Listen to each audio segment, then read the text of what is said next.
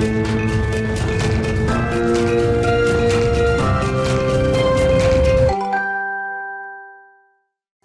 Bonjour à tous et bienvenue dans Smart Boss, le rendez-vous des patrons et des patronnes. Je suis ravie euh, d'accueillir pour cette nouvelle année euh, Roland Gomez. Bonjour. Bonjour.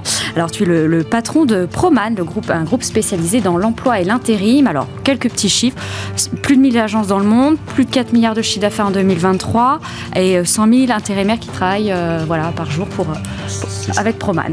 Euh, merci encore d'avoir euh, accepté l'invitation. Alors au sommaire, on aura une première séquence David rencontre Goliath où tu vas faire face à une start-up et vous parlerez de vos sujets en commun. Ensuite, on a la séquence en coulisses où là, on va plutôt parler voilà, de ton, allez, ton passé de dirigeante, mais aussi aujourd'hui ton, ton quotidien, comment tu travailles. Et enfin, on a l'interview euh, chrono qui, comme son nom l'indique, est une série de questions-réponses très rapides. Voilà. Merci. Et maintenant, passons tout de suite à la séquence David rencontre Goliath.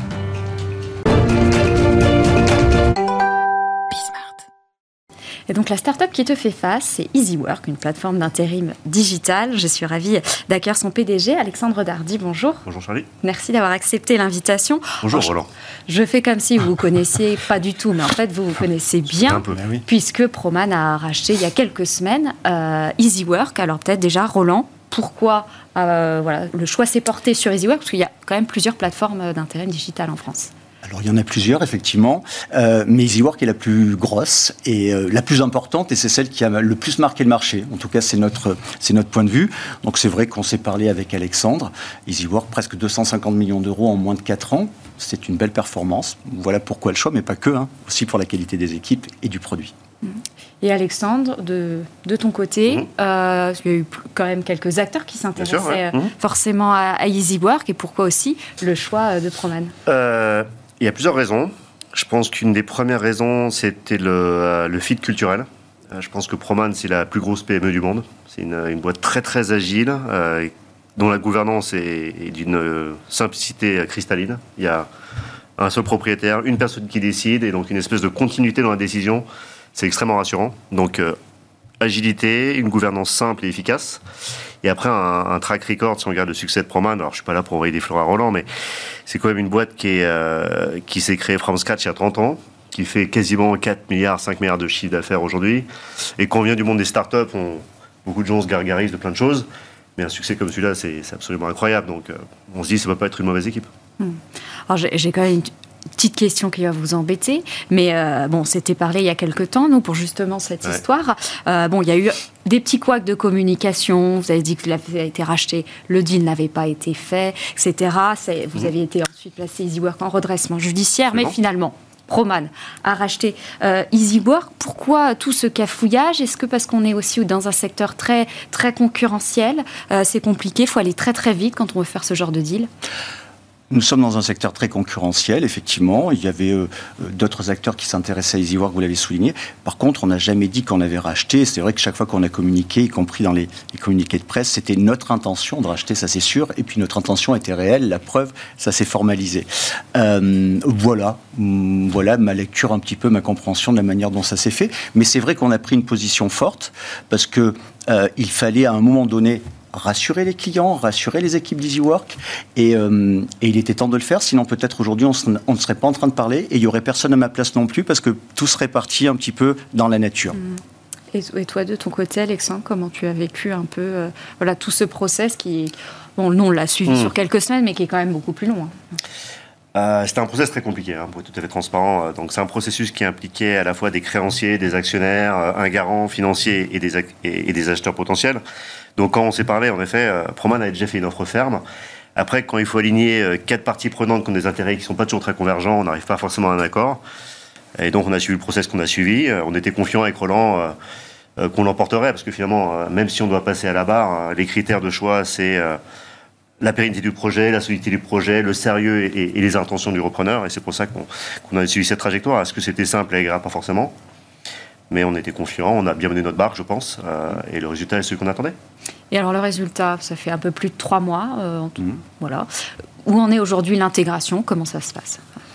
Je pense que ça se passe très bien, mais Alexandre nous dira deux mots. Mais donc c'est officiel depuis le 1er novembre, c'est-à-dire il n'y a pas longtemps. Donc on est au travail, on est en train de mettre tout ce qu'on doit mettre en place, mais encore une fois, comme on l'avait dit, on ne révolutionne pas le modèle, au contraire, on va le développer et l'accompagner, puisque le modèle est bon, simplement qu'il manque, il manque un peu de commerce et un peu la touche professionnelle et expérience, l'expérience que Proman a. Donc voilà, donc tout est aligné pour faire en 2024 euh, plutôt très beau côté EasyWork. Mmh. Toi, quelle est ta place aujourd'hui, maintenant, au sein de Proman euh, bah, Chez Proman, je, je garde après les mêmes responsabilités. Hein. Il y a des choses où finalement euh, on est sujet bien sûr à, une gouvernance de contrôle qui est tout à fait normale quand on rejoint un groupe de cette, de cette ampleur et de contrôle bienveillant, c'est-à-dire on va vous aider et donc on va regarder ce que vous faites pour éviter que vous fassiez des erreurs. On a 30 ans dans le métier, euh, donc on va dire c'est plus du monitoring. Euh, donc les responsabilités restent les mêmes et puis le, job reste le même, mais avec bien sûr un, environnement différent. Alors il y a un des sujets qui revient souvent dans ce secteur de l'intérim, c'est est-ce qu'on peut faire du, du 100% digital? Il faut forcément avoir, de, de l'hybride. Euh, qu'est-ce que toi tu en penses, Roland? Je crois que la vérité elle est entre les deux aujourd'hui. Peut-être que demain ça changera le constat, c'est que l'outil euh, digital d'EasyWork est très performant. Euh, on peut l'utiliser encore mieux et le réseau Proman, euh, ses clients, ses intérimaires, tout, est, tout sera mis à disposition pour que on bonifie un petit peu l'outil et qu'il soit utilisé et qu'il puisse rendre à sa, pleine valeur entre guillemets. Donc c'est ce à quoi on, ce à quoi on est en train de travailler. Et je pensais aussi ChatGPT. Mhm. Euh, je ne sais pas si euh, toi tu avais pensé ou, Roland, parce que j'ai entendu dire déjà que certains acteurs de ce secteur testaient des choses et que les résultats sont assez, alors, soit bluffants, soit effrayants, c'est-à-dire qu'il euh, peut remplacer un petit peu le, les recruteurs dans certains cas. Est-ce que là, c'est des choses sur lesquelles toi tu, tu, travailles déjà ou pas? Alors, remplacer le recruteur, je ne sais pas. Ce qui est certain, c'est que dans toute la production de contenu, on peut utiliser ChatGPT. donc typiquement, on prend une annonce très basique qui va dire je cherche une secrétaire pour deux jours et ça va vous transformer en je cherche quelqu'un qui sait parler bilingue. Vous verrez, c'est une expérience passionnante de rédaction et de contact avec une direction. Donc on passe d'un contenu très pauvre à un contenu très riche. Euh, mais c'est qu'une partie infime du boulot de recrutement. Hein. Le boulot de recrutement, c'est tester des compétences et on n'a pas trouvé de façon de le faire avec euh, ChatGPT pour l'instant. Hmm. confirme, pas de ah, pas d'inquiétude euh, là-dessus. Mais depuis le début et aujourd'hui, on est encore plus confiant pour le dire. Le digital apporte quelque chose de une touche fortement complémentaire pour tous les acteurs, que ce soit les clients, l'agence de travail temporaire et les intérimaires. Mais quoi qu'il en soit, on croit qu'il y aura toujours un lien à l'intérieur très humain. Donc, euh, ben, l'addition des deux savoir-faire doit faire un malheur. En tout cas, c'est ce sur quoi on a parié. Bon, Easy Work, alors 2024, en quelques mots, ça va être quoi? Euh, je pense que ça va être euh, une croissance très saine et très positive. Euh, alors je ne vais pas revenir sur le passé ni, jeter un regard négatif, mais quand on est une startup, une scale-up, on va, suivre des codes de croissance, parce que c'est ce qui excite les gens, etc. Une fois qu'on est racheté par un acteur traditionnel, on fait de la croissance saine, je pense. Et pour nous, c'est extraordinaire de faire ça, c'est très satisfaisant. Donc je suis très optimiste. bon, de toute façon, vous étiez déjà rentable. On était déjà rentable, mais euh, on avait, malgré la rentabilité, vous pouvez atteindre la rentabilité avec certains risques financiers, avec un portefeuille client plus ou moins risqué. Et là, on est en train d'assigner certaines choses. Euh, et rentable ou pas, là on est rentable, mais surtout on se des bases fondamentalement solides. C'est bien. Bon, bah, merci beaucoup Alexandre. Avec plaisir. Euh, merci. C'est un plaisir. Au revoir. Et maintenant, on va passer donc à la séquence eh bien, en coulisses. Alors Roland, tu as rejoint Proman juste après tes études, donc on va dire mhm. tu, n'as connu qu'une entreprise. Euh, tu as occupé par contre plusieurs postes au sein de, de Proman. Est-ce que pour toi c'était important vraiment de comprendre tous les enjeux, un petit peu toutes les missions qui existent au sein de la boîte, ou alors c'était pour euh, ne pas être accusé aussi euh, d'être un peu un parachuté, comme c'est une entreprise familiale? Un peu les deux, mais à vrai dire, je suis arrivé euh, dans la première année de création de Promen, c'est-à-dire dans la première agence. Donc, j'avais pas trop le choix que de me coller euh, aux tâches, euh, à toutes les tâches. Hein. Et puis, on était un peu dans une toute petite entreprise familiale. Il y avait mon père, ma mère et moi qui les ai rejoints. Et pour la petite histoire, j'étais le premier alternant puisque j'avais un contrat d'apprentissage et j'ai continué quelques études en alternance pour avoir un BTS. donc je connais l'histoire depuis son début. Je crois que ça, c'est un réel avantage, euh, y compris euh, un peu pour l'exemplarité pour la suite, en se demandant est-ce que Roland, il connaît bien notre métier? Roland, il le connaît, il l'a fait. Et puis surtout, il essaye de ne pas oublier. Et est-ce que voilà, tu, as porté le costume un peu de patron progressivement mmh. ou pas? Comment ça, s'est un petit peu passé, même si tu n'avais pas vraiment le titre de, de DG, PDG ben, je suis arrivé, j'avais 18 ans et demi, donc pendant quelques années, j'étais le stagiaire. Allez, je résume à peu près, mais c'est ça. Donc comme j'étais très curieux et que ça m'intéressait beaucoup et que je voulais aider la famille à réussir dans ce challenge, ben, j'ai mis tout le poids du corps là-dessus. Euh, est-ce que j'ai été patron? J'ai été patron quelques années plus tard, ou en tout cas directeur, on va dire, puisque le patron, il y a un capitaine d'industrie chez Proman, il s'appelle aussi Roland Gomez, puisqu'il m'a donné son prénom. C'est mon père accompagné par ma maman. Euh, et ensuite, j'ai gravi tous les échelons, puis pour être directeur d'agence, directeur de plusieurs agences, et pour devenir enfin directeur général et président. Mm.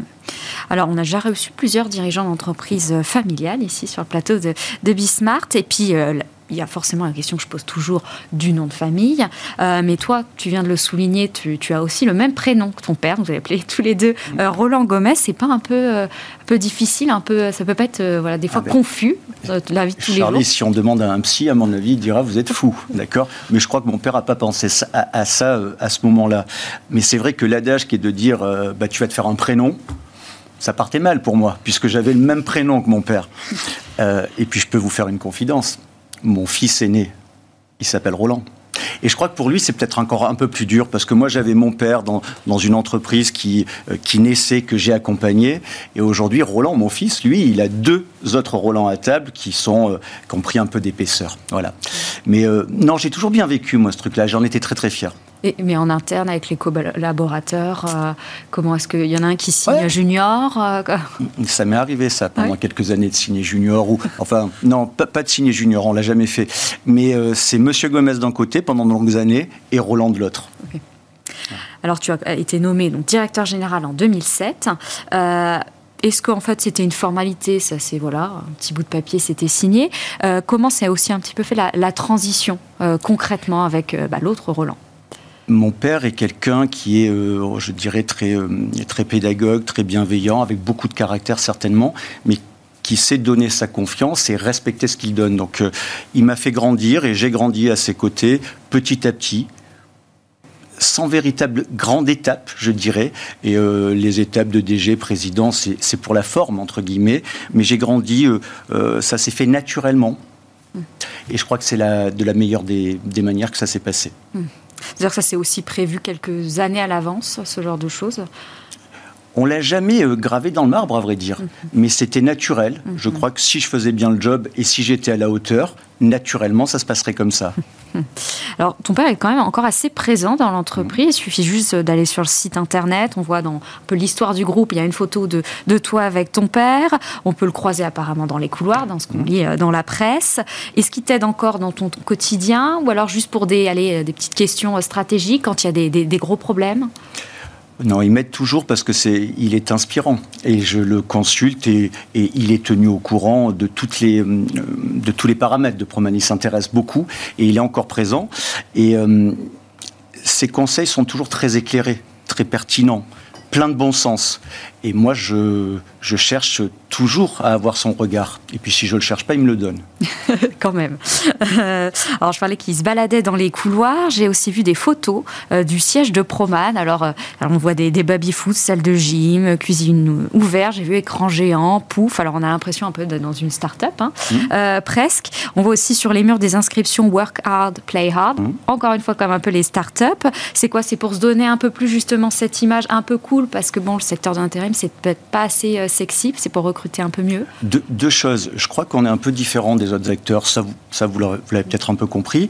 Euh, donc euh, tout ça, ça correspond à un élément, c'est que on a compris que chez, le plus important chez nous, c'est nos collaborateurs. Donc on souhaite que ce soit dans les agences ou au siège, qu'ils soient dans les meilleures conditions, meilleures conditions pour se reposer, meilleures conditions pour manger, et puis qu'il y ait un esprit un petit peu dynamique, donc et familial. Donc mon père se balade, je me balade, etc. On est très abordable. Alexandre le disait, on est une entreprise familiale, on dirige et on décide tous ensemble. Et à un moment donné, il faut prendre des décisions, mais on n'en change pas tous les six mois.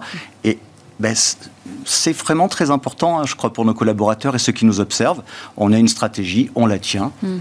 Et est-ce que c'est aussi une façon d'attirer, euh, parce que vous êtes euh, basé à Manosque, alors hmm. tu disais c'est près d'Aix-en-Provence hmm. aussi, donc d'avoir aussi, c'est plus facile ou pas d'attirer des talents quand, c'est comme ça? Alors, on, a un beau territoire à vendre plein de soleil, plein de beaux paysages, etc. Et accessoirement, on est loin de rien. Hein. Euh, Marseille est à moins d'une heure. oui, on, on n'a pas plus de mal pour attirer à Manosque que, que, dans, une autre, que dans une autre ville. On s'organise. Oui, c'est un peu moins le cas peut-être aussi avec le, le, Covid. Les gens ont peut-être aussi euh, plus bougé. Euh, en 2022, tu as aussi été élu donc entrepreneur de la région donc Sud-Est euh, par ces EY. Mm. bon, donc ils, estiment que tu es un, un bon entrepreneur, mais c'est quoi un bon entrepreneur pour toi? Un bon entrepreneur, allez, il doit, il doit lui falloir quelques qualités. Déjà, dans le désordre, réussir faire réussir son entreprise économiquement, parce que sans cela, on n'a pas la suite. Euh, la développer peut-être, hein, euh, c'est-à-dire être dans un mouvement de croissance, de croissance euh, importante ou de croissance modérée. Nous, on est, on est dynamique de ce côté-là. Et réussir, c'est aussi s'entourer, avoir des équipes qui, qui, suivent cette aventure, qui la défendent, qui se l'approprient. et ça, c'est le rôle du chef d'entreprise, de, de partager tout cela. Je crois qu'on n'a pas trop mal réussi, à l'image de la famille, de mon père et de moi. Je m'attache à, garder ces bonnes valeurs, à garder ces, bons, ces bonnes bases. Et donc être basé donc là dans, le sud-est, comment est-ce que tu arrives à garder cet esprit quand même euh, régional quand alors euh, en plus vous êtes présent dans une dizaine de pays? 17. 17. 17 avec euh, plus de 1000 agences. Ben, en ayant au sein des pays, des régions, des collaborateurs qui, entre guillemets, nous ressemblent le plus, avec leur caractère, bien évidemment, mais qui ne s'éloignent pas de ce que l'on souhaite de l'exemplarité, du travail, certes, mais du plaisir, de l'agilité, de l'esprit d'entreprendre, être à l'aise avec une certaine dose d'autonomie, accepter le contrôle. Et, euh, c'est ça qui fait notre, notre force. Donc on arrive, on nous disait à une époque, euh, ah, vous avez 50 agents, ça va être compliqué. Aujourd'hui, on en a 1000 sans doute que ça a changé, hein. je, ça, ça, évolue, je dirais. Mais pour autant, il y a ce terreau, ce terreau de l'entreprise familiale, et euh, je veille au grand. Un de mes challenges, c'est celui-là, faire en sorte que Proman reste le Proman euh, avec son ADN. Et comment est-ce que tu partages ton temps justement aussi entre, entre Manosque, tu as l'air d'y être quand même souvent, et puis un petit peu euh, bah, le reste du monde alors quand on regarde sur une année, c'est la moitié de mon temps à Manosque, parce que c'est le siège, et euh, la moitié de mon temps partout ailleurs, que ce soit en France ou dans les pays. D'accord, tu vas euh, visiter, tu as des temps à chaque fois, tu fais un petit tour par continent euh Exactement, je vais dans chaque pays une à deux fois par an, minimum. Euh, et puis j'essaye aussi, parce que la France compte beaucoup, elle a une grande importance pour nous, d'être présent dans les régions. on fait aussi beaucoup de formations au siège, ça me permet de voir tous les acteurs, de, tous les collaborateurs des régions. Voilà, donc on essaye d'être, pour, en un mot, d'être près de nos équipes, mm-hmm. partout où elles se trouvent donc Proman a racheté euh, une vingtaine de sociétés en France et aussi à l'international, hein, d'où cette expansion. Euh, est-ce que tu, as maintenant un, espèce de, playbook pour un, voilà, un achat, une acquisition réussie? Hum. Alors, on a surtout fait des acquisitions à l'étranger, hein, en France, euh, quelques-unes tout au long de notre parcours, mais c'était surtout à l'étranger. Oui, j'ai ma petite, ma petite règle. D'abord, il faut que ce soit des entreprises qui soient souvent, il y a un dénominateur commun, des hommes et une famille. Euh, à chaque fois, sur les acquisitions qu'on a pu faire, je prendrai l'étranger par exemple, puisque la France, euh, c'est des noms d'entreprise, mais c'est surtout des prénoms. Donc, on a commencé en Angleterre avec Chris et Christine, qui sont plus là, ils sont partis à la retraite, mais c'était des entreprises familiales qui arrivaient à un moment de leur histoire, cherchaient un acteur qui pouvait continuer l'histoire et prendre soin de leurs collaborateurs. Ben, ils ont trouvé Proman. Et je crois que, et ça s'est passé comme ça à chaque fois. Donc, des entreprises qui sont in bonis, euh, avec une bonne culture, compatible avec Proman, voilà les, voilà les critères sur lesquels il ne faut pas déroger. Et comment on fait aujourd'hui, enfin tu fais aujourd'hui pour, pour garder un peu justement les pieds sur terre, être toujours en lien avec le terrain quand même? C'est un, petit, euh, c'est un petit travail de ne pas oublier d'où l'on vient. Je ne, D'ailleurs, on y est resté, ne serait-ce qu'à Manosque, c'est symbolique. Mais combien d'entreprises de notre taille auraient d'ores et déjà déménagé le siège? Euh, vous vous doutez bien que ça serait peut-être un peu plus pratique, mais nous, on est nés, nos équipes nous ont rejoints là. C'est aussi un symbole. Euh, et puis surtout, se rappeler, ne pas oublier 4 milliards, c'est bien, mais on fait travailler 120 000 personnes tous les jours. Euh, il y a 35 ans, on en faisait travailler 30 ok, j'ai vu ce que c'était la vie en agence. Donc, on n'oublie pas notre parcours, on reste humble et déterminé. Voilà. Et comment là, tu, tu pourrais définir d'ailleurs ton style un peu de management? Je dirais que c'est un style de grosses PME familiales. Enfin, j'ai du mal à le définir, mais euh, euh, assez proche du terrain et proche des hommes surtout. Mm. Et, dans l'exemplarité. Je suis à chaque fois, euh, on parlait des acquisitions, toujours à tous les rendez-vous d'une acquisition, quelle qu'elle soit. C'est assez. pourquoi je précise ça? Parce que j'ai souvent entendu dire que pour des entreprises bien plus petites que les nôtres, les présidents, ils arrivaient au troisième rendez-vous. Ben non, nous, on est au premier rendez-vous. Mm-hmm. Tu as parlé des, collaborateurs. J'ai vu que tu aimais les, les réunir. Alors, pour mmh. pas mal d'activités, il y a, y, a, y a, des concerts. J'ai vu une chasse au trésor euh, géante dans, dans, les rues de la capitale. On leur donne beaucoup. Euh, on essaie aujourd'hui de leur dire de faire beaucoup de moments conviviaux en région. Et. Euh, tous les deux ans, tous les trois ans, ça dépend. On les réunit tous, de tous les pays, de toutes les régions. Et la dernière fois, c'était sur un bateau. Nous étions un peu plus de 2500. Et c'est un grand moment de partage. Ils sont très heureux parce que à chaque fois, on retrouve euh, un sentiment très simple, très potage de gens qui se réunissent pour partager un bon moment en général, on reprend, on repart plein d'énergie. C'est aussi un, gros défi logistique quand même. C'est un énorme défi logistique et les équipes qui le relèvent, je leur rends un hommage parce que à chaque fois ça se passe bien. Et c'est vrai qu'à 300, c'est pas comme à 2500. Alors, dans un portrait que j'ai vu dans, Les Échos, qui t'avait été consacré il y a, 3-4 ans, euh, tu racontais beaucoup de choses et tu disais que tu avais établi des règles euh, comme ne pas dépendre ni d'une activité mmh. euh, ni d'un seul client. Alors, on comprend évidemment le risque que ça peut être d'avoir qu'un seul client, mais est-ce qu'il y, a une autre raison? Pourquoi, pourquoi tu as cette, cette fameuse règle? J'en ai trois de règles parce que c'est des fondamentaux et on les a construites tout au long de notre histoire. La première, j'ai observé autour de moi, faut pas dépendre d'un client ou d'une activité. C'est terrible j'ai des clients qui dépendent de eux-mêmes de clients. Quand ça s'arrête, ça s'arrête d'un coup. Donc nous, notre plus gros client au niveau du groupe, il fait même pas 3% du chiffre d'affaires. C'est beaucoup, il ne faut pas le perdre, mais c'est pas grand-chose. Euh, il ne faut pas dépendre d'une activité, ça je l'ai dit aussi, pas avoir tous nos œufs dans l'automobile ou dans l'agroalimentaire ou dans la pétrochimie ou dans le nucléaire. Donc c'est très réparti.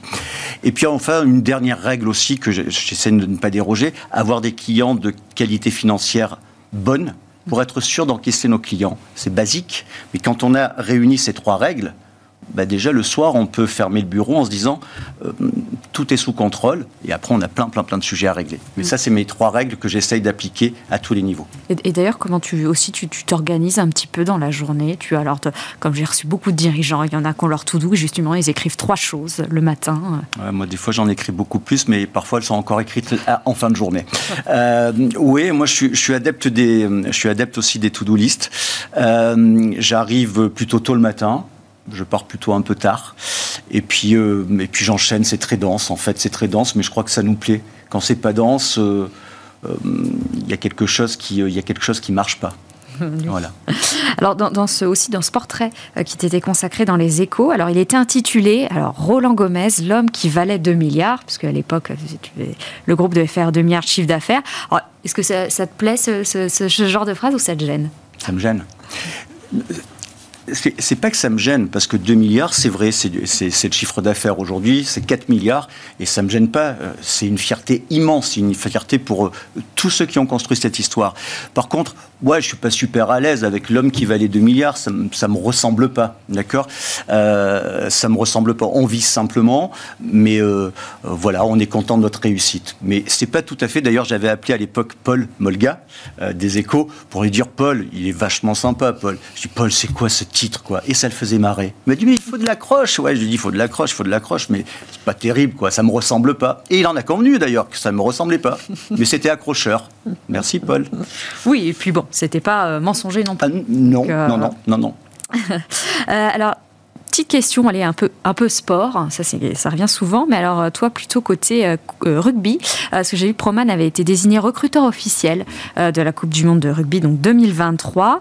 Il voilà, Proman a contribué à pas mal d'autres événements hein, sportifs, j'ai vu ces dernières années, Coupe du Monde de football 2018, j'ai mis football féminin aussi. Euh, c'est quoi l'idée derrière ça? C'est, juste le petit plus, c'est pour être plus visible ou c'est vraiment, il y, a, vraiment un enjeu? Puis en plus j'y pense, mais avec les JO qui arrivent, euh, voilà. Alors d'abord, il y a un enjeu business, parce qu'à chaque fois, euh, on est sélectionné, on est choisi par l'organisation, que ce soit la FIFA, l'UEFA ou euh, le comité d'organisation de la Coupe du Monde de rugby. Donc déjà, c'est une vraie reconnaissance. Euh, participer en tant que recruteur et en tant que partenaire à des grands événements, il faut qu'ils soient en France de préférence, très populaire, le football, le rugby. Et donc il y a du business d'un côté, et puis il y a de l'image de l'autre, parce que ça nous permet aussi de rassembler nos clients et nos collaborateurs pendant 52 matchs euh, pour le rugby, de faire de belles opérations et puis beaucoup de visibilité. Ça assoit un petit peu euh, Proman en France et à l'étranger. Ça assoit notre image, notre marque, notre savoir-faire. Mm. Est-ce qu'il y a un, tu peux me donner peut-être aller un, un, des, de tes meilleurs souvenirs de, toutes ces allez, 30 euh, dernières années chez Proman? Il y en a, beaucoup, j'imagine. il y en a beaucoup. Euh, un de mes meilleurs souvenirs, allez, boum, un, euh, les 25 ans de Proman. Les 25 ans de Proman, où euh, là on est dans un anniversaire, on est tous réunis à Toulon, on a rassemblé tout le monde, et puis il y a un échange de paroles entre moi et mon père que que je me souviens, plein d'émotions, qui étaient sympas. Mais il y en a eu plein des comme ça. Mais ces rassemblements, je vous le dis, c'est nos batteries en énergie à nous. On se dit, mais pourquoi on fait tout ça? Ben Pour ça. Donc chaque fois qu'il y a un rassemblement et chaque fois que euh, ça repart comme ça, c'est euh, ça mes beaux souvenirs. Mhm. Ça, ça en fait partie sur les souvenirs de promène. Alors tu as des enfants et tu as dit que tu avais eu as un fils qui s'appelle aussi Roland. Est-ce que euh, voilà, la passation est déjà en tête? À date, non, Charlie. ils feront ce qu'ils veulent, parce que ça c'est essentiel, ça je l'ai bien compris encore une fois, parce qu'on m'a jamais forcé à rien. ils sont jeunes, hein, le plus grand a, 21 ans, qui regardent, et si jamais ils veulent venir s'intéresser à Proman, D'abord, j'espère qu'ils s'y intéressent un petit peu. Ils seront les bienvenus. Super. Ben, merci d'avoir répondu à toutes ces questions. Et maintenant, on va pouvoir passer à la séquence interview chrono.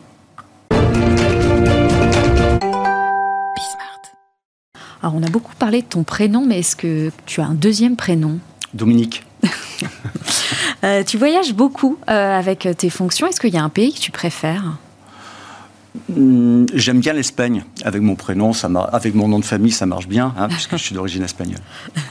Après avoir été donc euh, coupe, recruteur là, pour la Coupe du Monde de rugby, est-ce qu'il y a un prochain objectif sportif hein, pour, pour Proman? Il y en a un, mais je ne vous le dirai pas. Ah, on regardera ça. Euh, tu es plutôt LinkedIn, Instagram ou TikTok? LinkedIn. Si tu devais changer quelque chose au code du travail, ça serait quoi? Euh, Les cas de recours du travail temporaire on les, on les réduirait un petit peu pour rendre les choses un tout petit peu plus simples. L'appli que tu utilises le plus WhatsApp? Oui, ouais. très bien. Euh, est-ce que tu peux me citer une entrepreneuse ou une dirigeante française qui t'inspire euh, La fondatrice des, des, produits Nux, de la marque Nux.